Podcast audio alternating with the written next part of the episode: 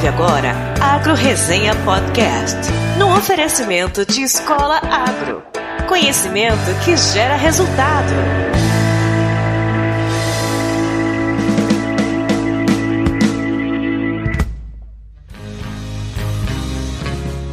Olá, pessoal! Aqui quem fala é o Paulo Ozaki. Seja bem-vindo ou bem-vinda a mais um episódio do Agro Resenha. Como você sabe, a porteira desse podcast não tem tramela para quem busca se informar sobre assuntos ligados ao agronegócio.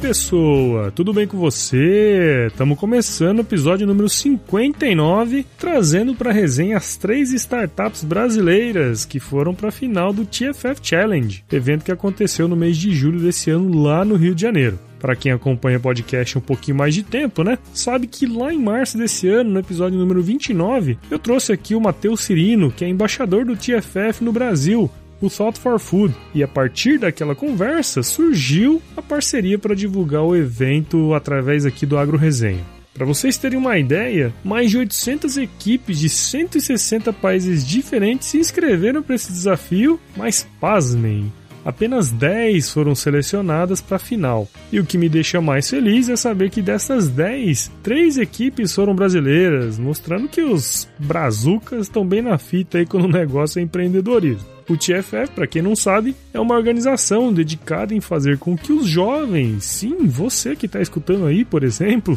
através de suas mentes mirabolantes, consigam pensar fora da caixa e criar soluções inovadoras para alimentar as mais de 9 bilhões de pessoas que estarão vivendo num mundo lotado em 2050. É uma missão e tanto, né não?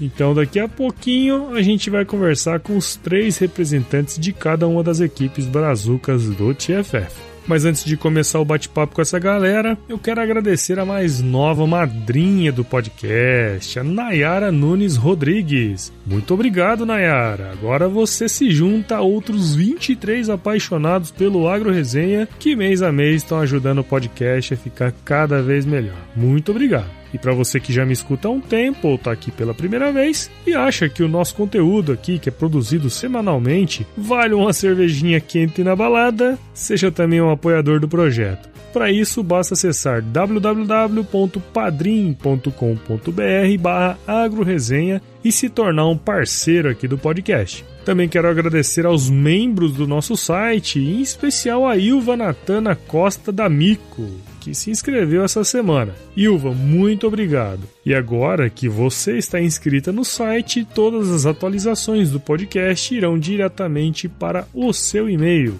E se você tá aí de bobeira, entra no nosso site lá, cara, www.agroresenha.com.br e se torne um membro. E além de estar disponível no iTunes, SoundCloud, Spotify e no seu agregador de podcasts favorito, você pode receber os episódios também pelo WhatsApp. Basta acessar bit.ly barra agro no zap zap, mandar a mensagem automática que aparecer ou escrever uma mensagem diretamente para 65 99298 9406 que você vai entrar na nossa lista de transmissão.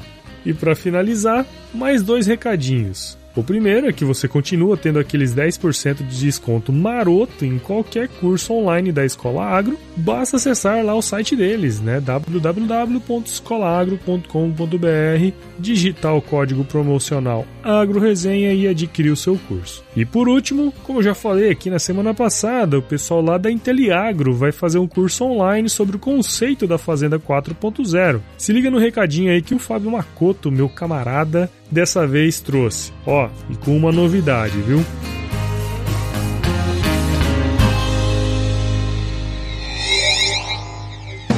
Olá, amigos do Agro Resenha.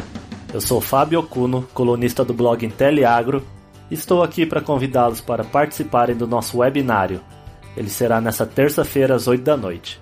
Vamos falar sobre agricultura digital e apresentar o nosso programa de treinamento Fazenda 4.0.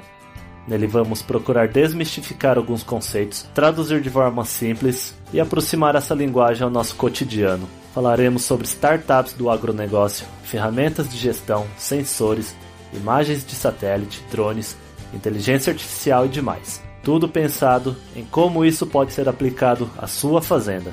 Vamos debater algumas lacunas existentes, que são as grandes dores dos produtores rurais, visando ótimas oportunidades para quem pensa em investir em AGTEX. Contamos com todos vocês lá, hein? E para os ouvintes Agro Resenha ainda tem um super desconto. Abração, Paulo!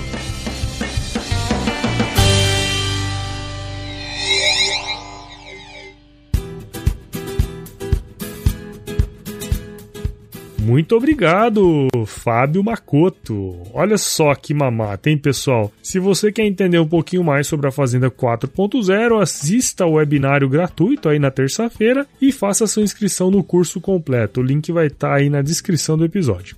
Por enquanto é isso, então vamos conversar com as equipes brasileiras que estiveram no TFF. Firma o golpe aí que eu já já tô de volta, turma.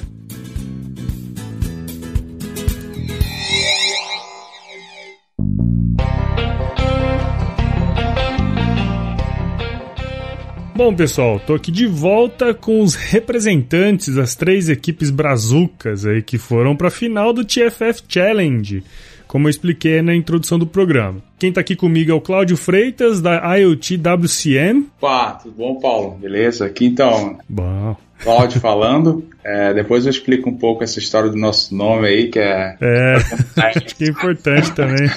É, mas é aquela coisa, a gente não sabe o tamanho do projeto que vai chegar, né? A gente se assusta aí.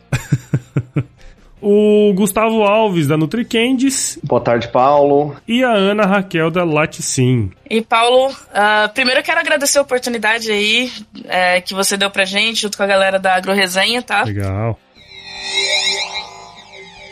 Bom, pessoal, sejam todos bem-vindos e gostaria de dizer que é muito legal ter vocês aqui para falar um pouquinho desse evento que aconteceu em julho desse ano lá no Rio de Janeiro e também, óbvio, do projeto de vocês, né? Bom, a dinâmica vai ser um pouquinho diferente aí dos outros episódios para que todo mundo possa falar assim um pouquinho sobre você, sobre a startup e também sobre o TFF, que eu acho que é super importante a gente falar. Então vamos começar aqui com o Cláudio. Pô, Cláudio, conta um pouquinho da sua história aí pra gente. A história é muito engraçada porque trabalhava na Fiat né? Eu era é, senior engineer, no caso, engenheiro sênior lá, uhum. trabalhando com parte de simulações. E eu resolvi, Nossa. assim, sabe quando a gente, a gente vem de um ambiente de. Eu sempre fui muito ativo. Então, uhum. quando eu trabalhava lá, eu pensei que eu, eu não me encaixei naquele ambiente de chegar 8 horas da manhã, sair 5 e receber o dinheiro no fim do mês. Uhum. Acho que não foi para mim. Então foi quando eu cheguei com meu chefe e pedi demissão. Foi complexo porque tinha um filho de dois anos. Então era uma coisa não era uma decisão fácil, né? Uhum. Mas tipo de decisão. Mas aí acabou que eu acabei sendo aprovado e vim para Purdue, aqui nos Estados Unidos. Oh. E foi quando eu comecei meu doutorado em educação e engenharia, que eu oh, já que tinha desenvolvido uns projetos na área. E assim, eu sempre acreditei no poder da educação, porque eu vim de um, do interior do, do, Pará, né? Uma cidade que são a dois dias de barco de Belém. Ô, louco, não onde você é? É uma vila Munguba. Munguba? É, Munguba. É uma vila bem pequena, acho que ela cresceu ao redor de uma indústria, né? Uhum. Então, ela sempre foi muito isolada. E assim, se eu tô aqui hoje foi pela educação. Legal. Então, é o que sempre me motivou muito. E assim, o fato de ter começado um doutorado em educação e engenharia na Purdue, hoje, que é o melhor programa na verdade, foi o primeiro a oferecer um doutorado na área. Eu posso dizer que é o melhor hoje no mundo. Uhum. Tem muitas portas, sabe? Então, e uma dessas portas que eu não sabia que ia abrir para mim foi ensinar engenharia para refugiados. Olha só que massa. Hoje eu trabalho ensinando engenharia para refugiados da Síria que moram na Jordânia, em um campo de Azraq, uhum. e também no campo de Kakuma, no Quênia. Olha só então, que são massa. campos de refugiados assim bem isolados, sabe? Muitos problemas, não só econômicos, sociais, políticos e, e assim é um problema muito grande que tem essa área de educação para pessoas que vivem nesse tipo de contexto. Uhum. Se tu me deixar falando, eu não vai falar.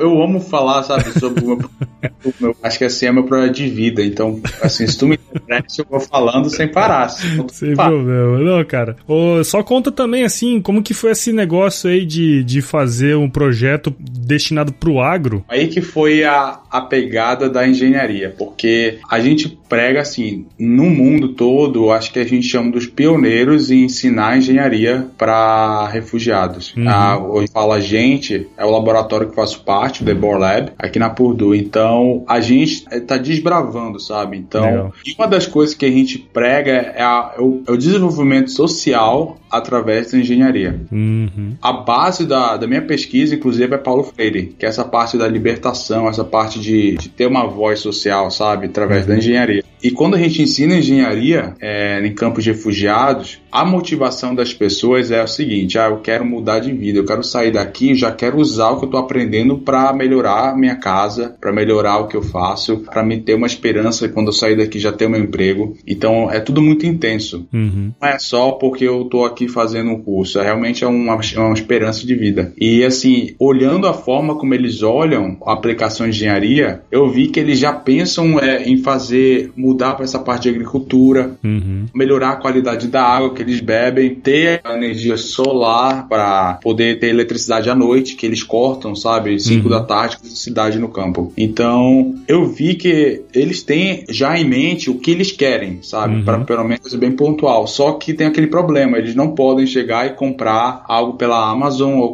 pedir pela internet. Ele não tem essa estrutura Sim. que a gente tem hoje de ir e comprar o que a gente precisa e, e fazer. Então, o que foi a ideia do nosso projeto foi o seguinte: é, a gente desenvolveu um, inicialmente um produto que era para melhorar a, o acesso e a qualidade de água é, e também ser aplicado nessa parte de agricultura para melhorar práticas de agricultura para quem já faz isso. Só que a gente não esperava que o problema não seria não fazer, não seria fazer o produto, o problema seria levar a solução para lá. Uhum. Então a gente pensou por que não fazer isso em forma de, um, de educação? Então então, na mesma forma que a gente já ensina, a gente entra pelo canal da educação e leva o que eles precisam. Então, e a diferença é que a gente não vai dar a solução, a gente vai ensinar eles a fazer a solução por eles mesmos, entendeu? Legal. Foi assim que nasceu o projeto. Foi um conjunto de problemas e a condição que possibilitou a gente enxergar essa, essa oportunidade, que hoje tem um mercado na área e assim, tem uma oportunidade de desenvolvimento que a gente quer muito explorar isso com, o nosso projeto. Bacana, cara.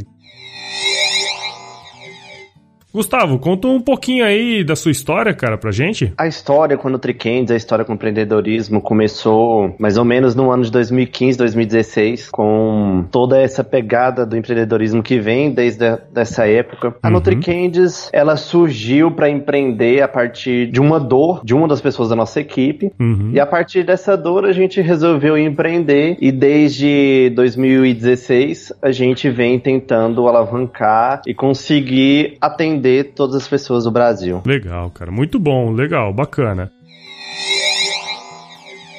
Então vai lá, Ana, por fim você aí, conta sua história pra galera do Agro Resenha. Meu nome, como o Paulo já falou, é Ana Raquel. Eu sou da startup Latsim. Eu sou aqui da Universidade Federal de Itajubá, uma cidadezinha no sul de Minas. Muitos não devem conhecer, quem tá ouvindo. é nada, conhece, Itajubá é bacana. Eu faço o curso de Sistemas de Informação uhum. e eu entrei em empreendedorismo muito cedo. Mas no empreendedorismo agro, né, no agrotech é uma coisa um pouco nova para mim. A Latsim, ela começou esse ano, para você Olha ter só. ideia. Antes disso, eu, eu já comecei uma startup de aviação. Nossa, diferente, né? É, bem diferente, assim, eu acho que dentre todo mundo que tava no TFF lá, eu tinha um perfil muito diferente, ela sim si, porque uhum. a galera era muito focada em impacto social, a gente foi aprender mais sobre essa parte lá dentro, né? Legal. Então eu fui com outro mindset, eu, em 2000 e, dezembro de 2015, eu entrei pra Next Atlas, uma startup de planejamento de voo. Uhum. Eu recentemente eu assumi como CEO da, da empresa. Nós fomos acelerados no CID em Belo Horizonte, depois a gente foi pro Chile, foi acelerado por seis meses lá, ficou em terceiro lugar no, no Demo Day. Então, assim, eu já vinha numa dinâmica de pensamento startup muito forte. Uhum. E eu acho que na empresa, na, na Nexatas, foi quando eu comecei a entender as metodologias, o, o mindset de empreendedor que levou eu e a minha equipe a conseguir avançar bem rápido até com a Latsim. Uhum. Então, assim, se fosse mesmo para resumir a minha história, eu acho que eu meio que nasci no empreendedorismo, meus pais já, eles têm empresa desde que eu sou muito nova. Ah, é? E eles sempre viam como uma coisa que tinha a ver comigo, sabe? Legal.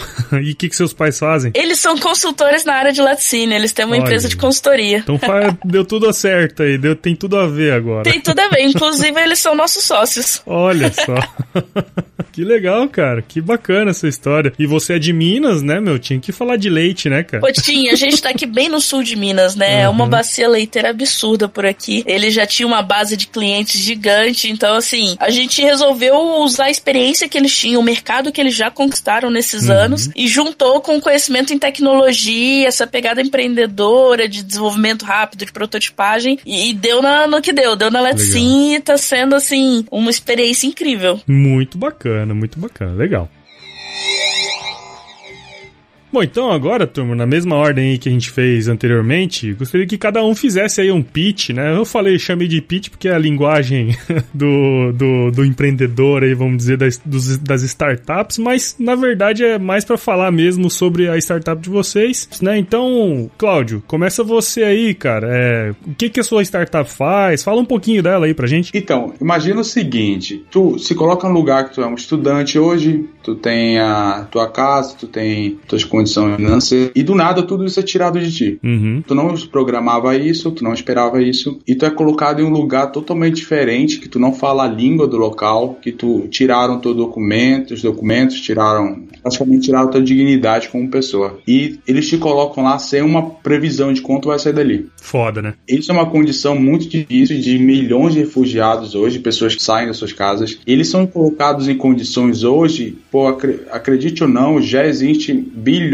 de pessoas que vivem também numa situação que eles não têm uma condição de sobrevivência mínima. Então é é só adiciona a, mais ainda a um problema social que é como levar uma infraestrutura básica, sabe, para as pessoas. Uhum. Uma forma de contornar isso é a educação. Eu poderia citar várias delas. Uhum. E como eu quero dizer educação? Porque tem educação transformadora que a gente está utilizando hoje a engenharia, que a gente quer levar a oportunidade dessas pessoas terem uma voz social, ter uma oportunidade de mudar de vida através da engenharia. Uhum. A gente desenvolveu um produto hoje que ele poderia muito bem ser comercializado, ser vendido hoje no comércio, só que a gente sabe que o nosso foco é nessas pessoas que precisam de uma oportunidade. Uhum. E a gente não sabe, a gente sabe que hoje elas não têm dinheiro para comprar, elas não têm é, uma estrutura social mesmo para ir atrás disso. Então a gente quer tentar facilitar ao máximo, levar essas soluções para elas. Só que ao invés de dar, a gente quer ensinar elas a, a entender qual é a solução e como aquilo pode ser aplicado. Uhum. Então a ideia hoje realmente é transformação social através da educação. Então a gente inicialmente tá, hoje está começando é, com três produtos, que é um sistema de gerenciamento de água de qualidade é, e acesso Uhum. pode ser usado pelo celular também. É um sistema para gerenciamento de pequenas plantações, que cuida dessa parte de vento, nutrientes do solo. Uhum. E o terceiro é o, o uso eficiente de energia com a utilização de luz solar. Então a gente pega esses três produtos hoje e cada um a gente coloca ele dentro de uma caixa, que é o que a gente chama, é, o, o nome hoje ele se tornou Endbox Uhum. que é a engenharia dentro de uma caixa. Então a gente pega hoje a água, é, coloca dentro da water box, a comida coloca dentro do food box e da energia do energy box, ou no caso spark box. Uhum. E a gente leva isso para as pessoas hoje, envia para eles, junto com um plano de aula, um plano de treinamento para um professor também participar desse, dessa educação. E a gente ensina os conceitos básicos agora de, de engenharia, né? o que, que é um conceito básico de plantação, nutriente, é, essa parte de do que, que é uma qualidade de água mínima que precisa controlar. Uhum. E a gente passa esse conhecimento através dos nossos kits, entendeu? Ah, então, legal. depois que a gente sai de lá, as pessoas já são treinadas, já têm os recursos necessários para continuar esse desenvolvimento social dentro do campo deles. Então, a gente trabalha essa coisa de a longo prazo. A gente não quer levar a solução e abandonar. A gente quer levar para lá, dar essa, essa confiança de que eles têm essa capacidade de mudar a condição deles. Que legal. E o projeto é basicamente isso. Legal, cara. Agora, sua vez aí, Gustavo, para falar um pouquinho sobre a sua startup. Sou representante da NutriCandies. Como eu falei anteriormente, a NutriCandies vem com o empreendedorismo desde 2016. Porém, nossa pesquisa ela começou no ano de 2014, quando o meu sócio, o Gustavo Henrique, viu uma dor da irmã dele. A irmã dele sofria de obesidade, uhum. gostava muito de comer doces, porém ela não gostava de vegetais, não sabia como alinhar essas duas questões. E hoje a gente sabe que as crianças elas têm um certo probleminha de comer vegetais, um certo problema de se Algumas alimentar. Algumas crianças grandes também, né? crianças grandes também. E pensando nisso tudo, ele tentou ajudar a mãe dele para ajudar a dar uma boa alimentação para irmã dele. Uhum. Então, nessa dinâmica, nesse pensamento, ele começou a pesquisar na pesquisa em 2014 e chegou ao final de 2014 início de 2015 a um chocolate. Hum. Esse chocolate, ele é nutritivo, ele é saboroso e além de tudo, compõe as vitaminas. Ah, Gustavo, vitamina de quê? O nosso chocolate, ele é 100% cacau. Uhum. É, além de ser 100% cacau, já dando aquela pegada do agronegócio, do agro, uhum. a gente usa vegetais ou frutas. Esses vegetais ou frutas tem que ser 100% natural. Tanto essa questão a gente tenta pegar de agricultores familiares para alimentar e tentar trazer uma economia para eles, esses uhum. agricultores familiares, e tem que ser longe de agrotóxicos, porque como nosso produto é 100% natural, a gente procura alimentar. Essa motivação empreendedora, além de tudo, da irmã do Gustavo. Hoje os doces que estão no mercado, que falam que tem a nutrição e tudo, além de ser ter conservantes, custam muito caro. Então a gente tentou alinhar a alimentação saudável com preço com baixo custo para o consumidor. Uhum. Então hoje a gente consegue alinhar essa questão. E também a gente atinge outras questões, que é os intolerantes à lactose, porque não vai lactose. Uhum. Todo mundo fica perguntando: ah, como é que vocês fazem sem o leite? A gente precisa só do cacau. Hoje no Brasil tem 40% de intolerância à lactose e no mundo a gente tem 75% de tolerância à lactose. Uhum. Aí fica aquela questão, doces, como que a gente faz doces gostosos com vegetais ou frutas? Hoje os nossos doces, eles são diversamente variados. A gente usa rúcula, batata doce, maçã, cenoura, já deixando a vitamina do vegetal e unindo a doçura do chocolate.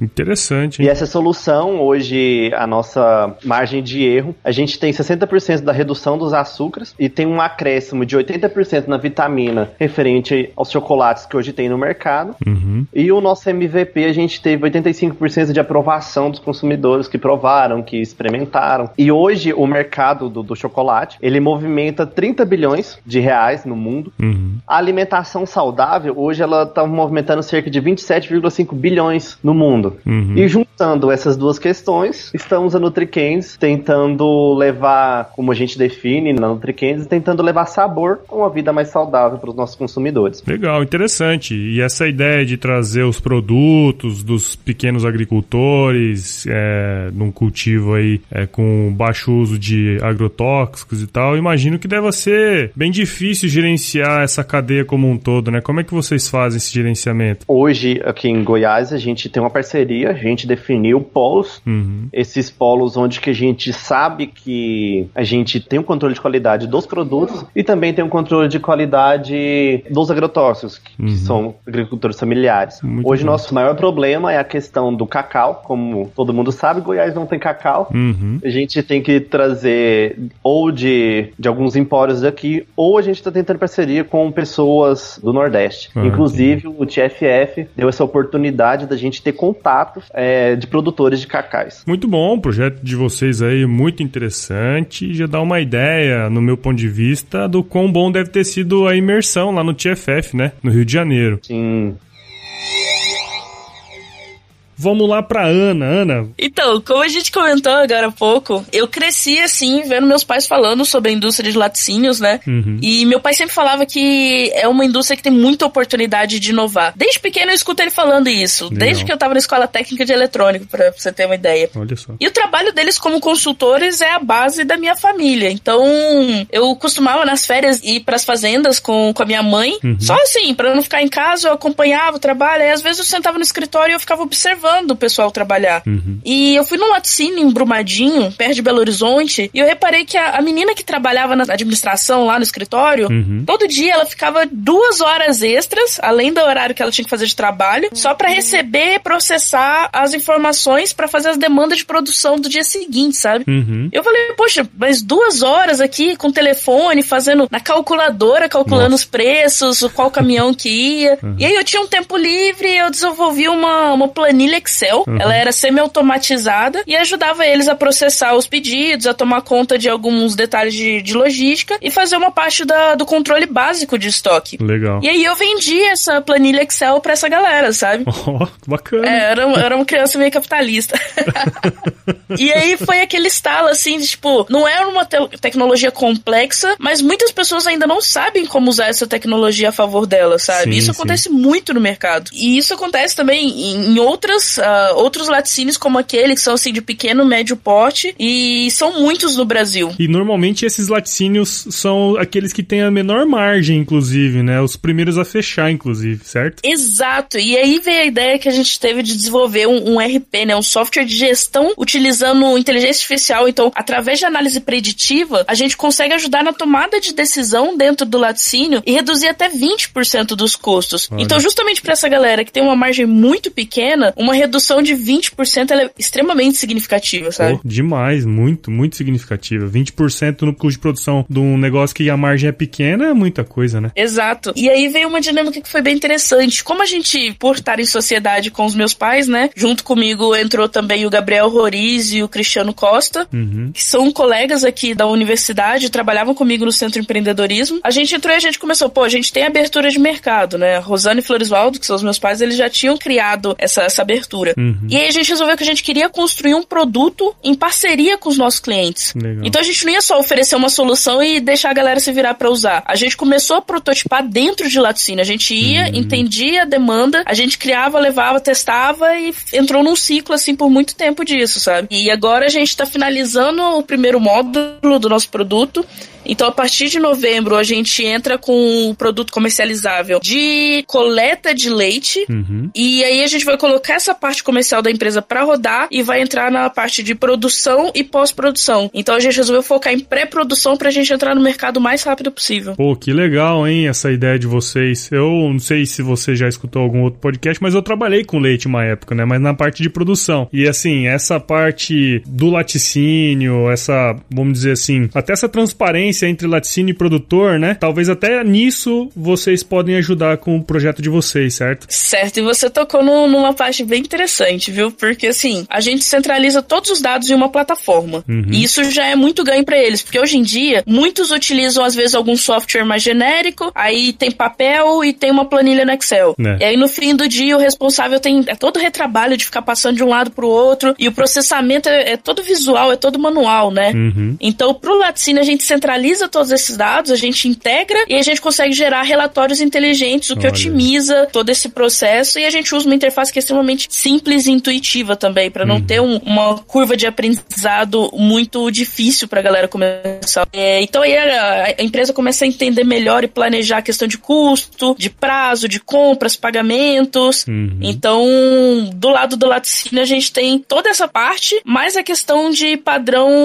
é, de regulamentação. Uhum. Então a gente gente também ajuda com que eles tenham certeza que eles estão seguindo todos os, os, protocolos, tudo que eles precisam para produzir em acordo, né, com, uhum. com as legislações vigentes. E do lado do produtor, por exemplo, esse primeiro módulo que é pré-produção, a gente tem aquela parte das análises que são feitas pelo é, motorista do caminhão na coleta uhum. e a gente também entra com as informações que são enviadas para o laboratório. E como isso fica de uma forma muito simples, a gente consegue também mandar esses dados para o produtor para poder ajudar ele a entender quais quais os padrões da produção dele, onde ele precisa melhorar, às vezes, no cuidado com as vacas dele para poder ter leite de melhor qualidade. A gente ajuda na questão do pagamento do produtor. Uhum. Então, às vezes, o laticínio precisa de um leite com, com um maior teor de gordura, e aí ele paga melhor por esse leite. A gente consegue fazer essa interface também. Então, a gente acaba trazendo valor também pro produtor. Com certeza, não. Show de bola demais a ideia de vocês. E faz todo sentido, porque a hora que você coleta os dados, por exemplo, os qualitativos, né? Por exemplo, a parte de acidez, proteína, enfim, uma série de coisas, você tá dando também um diagnóstico da produção pro produtor, né? E junto com o volume, Exatamente. você consegue melhorar essa relação entre o laticínio e o produtor, vira um negócio muito interessante. Bacana, cara. Parabéns pela ideia. Que legal, obrigada. É, é aquela coisa assim da gente. A gente sempre pensou um produto que pudesse trazer ganhos para todos os lados. Sim. Então, quanto mais gente a gente conseguir impactar, mais perto a gente tá do nosso propósito. Bom demais. Que legal, que legal.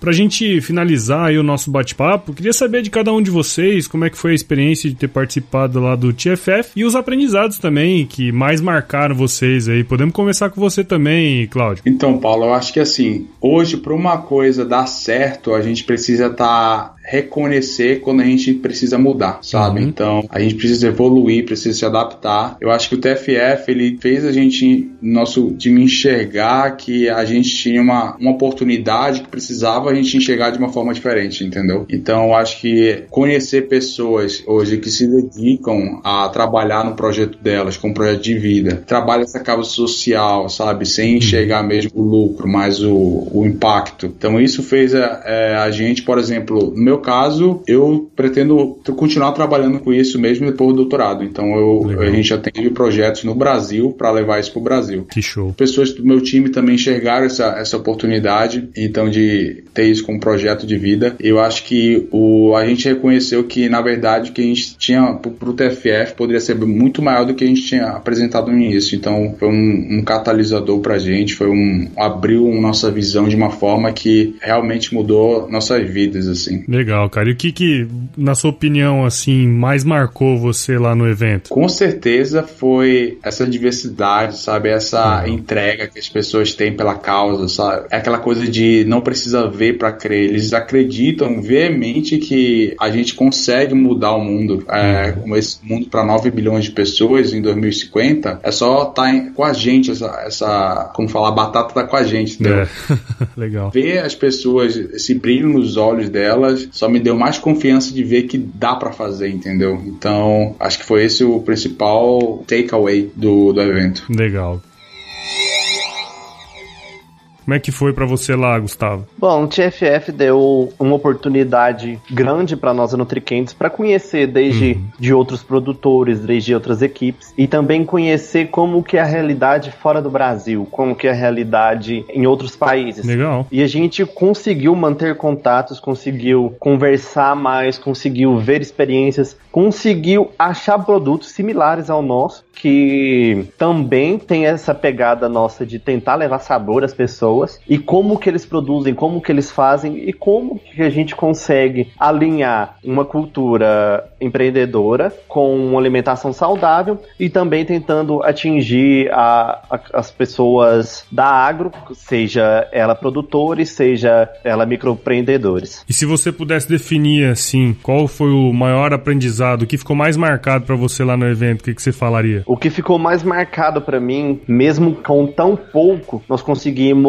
fazer as coisas diferentes. A gente acha que eu fazendo um, um pouquinho de situações aqui, um pouquinho de diferença aqui, não vai fazer tanta diferença no mundo. Uhum. Mas juntando toda aquela cadeia do TFF, é, de pouquinho em pouquinho, nós vamos conseguir chegar ao nosso ideal, que é a pegada do, do TFF, que é alimentar é, 9 bilhões de pessoas até 2050. Legal, cara. Muito bom bom, muito bom mesmo.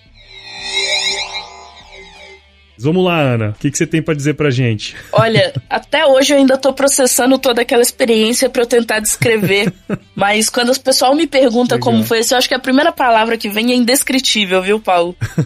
Pô, é uma experiência que muda realmente a forma como você vê as coisas, a forma como você vê o mundo, como você vê os relacionamentos entre as pessoas, não só entre as pessoas, mas entre as empresas. Como eu falei, eu tava uhum. muito acostumada com aquela pegada startup, então eventos de empreendedorismo para mim não eram novidade. Mas ir para um evento de impacto social uhum. e ver tantas pessoas, cada um com um jeito de pensar, com objetivos diferentes, mas propósitos muito similares e todo mundo se ajudando. Uhum. Assim, eu digo que existe uma Ana antes e pós o, o TFF, pedir lá dar um suporte pra gente antes e durante o evento, que é absurdo. Eles têm interesse de ver o nosso crescimento, eles querem projetar e o trabalho deles é todo focado nisso, nos projetar para esse mercado, para causar cada vez mais impacto. Então, assim, fiz amizades com pessoas do mundo mundo inteiro, que a gente ainda conversa, não é aquela coisa assim que você cumprimenta, é legal te conhecer e nunca mais fala, né? Que acontece muito. Uhum. No TFF, assim, é demais, tá todo mundo torcendo um pelos outros. Então, a gente acompanha o que, que as outras startups estão fazendo, eles lançam produto novo, lançam, participam de alguma competição, tá todo mundo torcendo. Pra você ter uma ideia, esses dias a uhum. Sunrise, que foi uma que participou com a gente, eles estavam concorrendo no Holt Prize. A galera acordou de madrugada uhum. por causa do fuso horário para poder assistir o pitch deles Olha. e torcer. E eles ganharam, que sabe? Um milhão de dólares lá nos Estados Unidos, pra você ter ideia. Então, assim. Olha só que legal. É, não é brincadeira, não. A galera tá. Experiência, eles vivenciam aquilo de uma maneira sem precedentes. E uma coisa, assim, que me marcou muito lá dentro é que durante o evento, uma semana, todo mundo conversava com todo mundo. Cada dia eu tava sentada numa mesa diferente nas refeições. E quando eu cheguei em casa de volta ainda, naquele cansaço que é uma semana puxada, a galera começou a se adicionar uhum. na, nas redes. E eu comecei a perceber que a gente tava com pessoas que têm extrema importância no mercado ou dentro de universidades, mas ninguém lá tava dando carteirada, sabe? Isso foi muito legal. Uhum. Um cara me adicionou, eu falei, pô, eu tomei café da manhã com ele, agora eu tô da Associação de Ex-Alunos de Harvard. Se eu soubesse disso, acho que eu tinha ficado até tímida, sabe?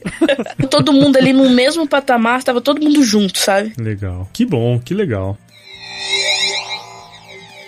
Turma, agradeço demais a participação de todos vocês aqui. Espero que os nossos ouvintes tenham entendido o negócio de cada um e que mais brasileiros possam aplicar pro TFF, né? Que provavelmente vai ter outro evento ano que vem e colocar o nosso país aí cada vez mais na vanguarda do agroempreendedorismo, né, Cláudio? Obrigado, viu, cara? É isso, abraço, Paulo. Demais aí. Ô, Gustavo, muito obrigado, cara. Muito obrigado, Paulo. Muito obrigado às pessoas que estão escutando. Qualquer coisa é só entrar em contato com a gente. Ana, muito obrigado aí por você ter participado aqui com a gente gente. Olha, eu que agradeço, viu? Uma oportunidade de ouro pra gente. É, nós estamos muito felizes de fazer parte. E pra galera que estiver ouvindo aí, realmente sigam esse conselho. A gente costuma achar que uh, as ideias aqui no Brasil, o trabalho que a gente faz, ele não tá à altura de competir em eventos internacionais e é o contrário, tá? De 10 startups, 3 eram brasileiras, a gente saiu muito bem, a gente teve uma uhum. relevância, uma visibilidade muito grande. Então a gente tem que parar de achar que a gente não dá conta e se jogar nisso aí, porque o que esses eventos trazem pra gente é, não dá para quantificar. Então, assim, quem precisar de qualquer ajuda pode entrar em contato com a gente, que vai ser um prazer tirar dúvidas, ajudar na inscrição, o que for. A gente se apoia. Muito bom. E assim, ó, galera, foca na dica que a Ana deu aí, porque é realmente isso mesmo. O Brasil, a gente tem essa síndrome aí do. Do virar-lata. Mas, cara, nós temos pessoas brasileiros extremamente influentes, não só no nosso setor, mas como em todos os setores, pessoas que estão desenvolvendo coisas bacanas e que a gente tem que parar com esse negócio aí, temos que aplicar, porque nós somos bons no que a gente faz, né, Ana? Definitivamente. Uma das startups com maior nome no, no mundo hoje dentro do Agrotech é a AgroSmart, né? E ela é brasileira. Ela é, é daqui da minha cidade, pra você ter é. ideia. Ah, é? Legal, bacana. É a Mariana, né? Isso, a Mariana Vasconcelos, é aqui da universidade. Ela formou aqui hum. na nossa universidade. Show de bola, muito bom. Então, galera, para quem quiser saber um pouco mais de cada uma das startups e também dessa galerinha toda aí que teve com a gente, os links links do site deles, enfim, onde vocês podem encontrar, eles vão estar todo na descrição do episódio e a gente vai mostrar para todo mundo aí o que, que essa galera fez de bom lá no TFF. E se chover, não precisa molhar a horta, tá? Ah, é? é bom, viu? Porque tá fazendo um sol tão forte aqui que a gente tá torcendo por uma chuvinha.